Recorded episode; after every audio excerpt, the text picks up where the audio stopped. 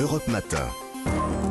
Alexandre Lemaire et Amblin Roche. Excellent lundi matin, merci d'être avec nous sur Europe 1. Dès votre réveil, c'est maintenant l'histoire dingue d'Anissa Adadi. Alors, drôle d'étrennes avec vous, Anissa, puisque vous avez mis la main ce matin sur le plus grand et le plus lourd billet de 1 dollar. Expliquez-nous. On se met dans l'ambiance avec les Pink Floyd. Tiroir caisse. Et ce billet Cocorico, il est français. Bon, pour tout comprendre, je vous raconte sa véritable histoire. Ce billet géant dont on ne connaît pas le nom du commanditaire, vous allez comprendre pourquoi il reste Ah. discret, a été réalisé par l'artiste français Karl Lagasse. Alors Karl Lagasse, c'est un artiste très connu pour ses productions d'œuvres géantes.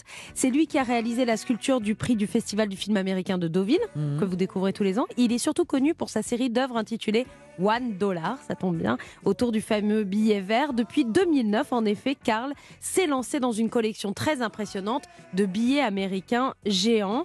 Un Américain anonyme lui a donc commandé un nouveau billet de 1 dollar géant.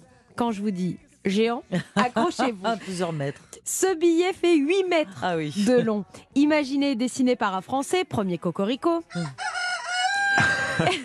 Il a donc d'abord été coulé dans la fonderie alsacienne Stratsacker.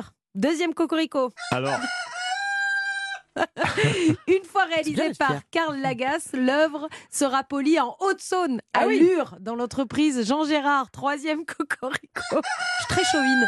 bon, écoutez, si c'était pas le cas, je pense qu'on est tous bien réveillés maintenant. hein. Je suis très chauvine ce matin, mais c'est vrai que cette œuvre d'art qui va partir aux États-Unis est 100% française. David Jean Gérard, le patron de l'entreprise franc-comtoise, explique Nous étions spécialisés à l'origine dans le polissage industriel, mais dans certains secteurs, les commandes se sont réduites ou carrément arrêtées, comme dans le secteur automobile. Nous sommes aujourd'hui de plus en plus présents dans le polissage d'art. 200 heures de travail seront nécessaires pour rendre le dollar poli parfaitement. C'est une aubaine donc que cette œuvre géante à polir soit arrivée dans le carnet de commandes de l'entreprise euh, franc-comtoise Jean Gérard, qui fête d'ailleurs cette année ses 60 ans. La marque Jean Gérard, si vous ne connaissez pas, elle réalise par exemple les trophées des victoires de la musique. Ah, oui. C'est elle qui les polie. Voilà, donc vous voyez qu'ils sont quand même de plus en plus présents dans le domaine de l'art. Ils sont présents chez Vuitton et chez Guy de Graine, entre autres. Ensuite, ce dollar de 8 mètres de long, de 3 mètres 50 de large et de 7 tonnes 7 tonnes. partira aux États-Unis où ce colis exceptionnel sera expédié. Alors soit au Texas, soit à New York. L'adresse ne sera communiquée qu'au dernier moment. L'expéditeur, il veut vraiment, le, le commanditaire, il veut Oui. vraiment rester très anonyme. Vous allez comprendre pourquoi. Quand on va sur les sites spécialisés. J'ai été voir un peu les sites d'art. J'avais envie de me faire un petit plaisir ce week-end. Ça m'a vite calmé. un dollar en bronze de Karl Lagasse de 22 cm sur 51 22 cm. centimètres. Oui, c'est Ouais, on se dit que c'est déjà une- un bel Une objet, photo, ouais. quoi. Bon, Ouais. voilà. Une...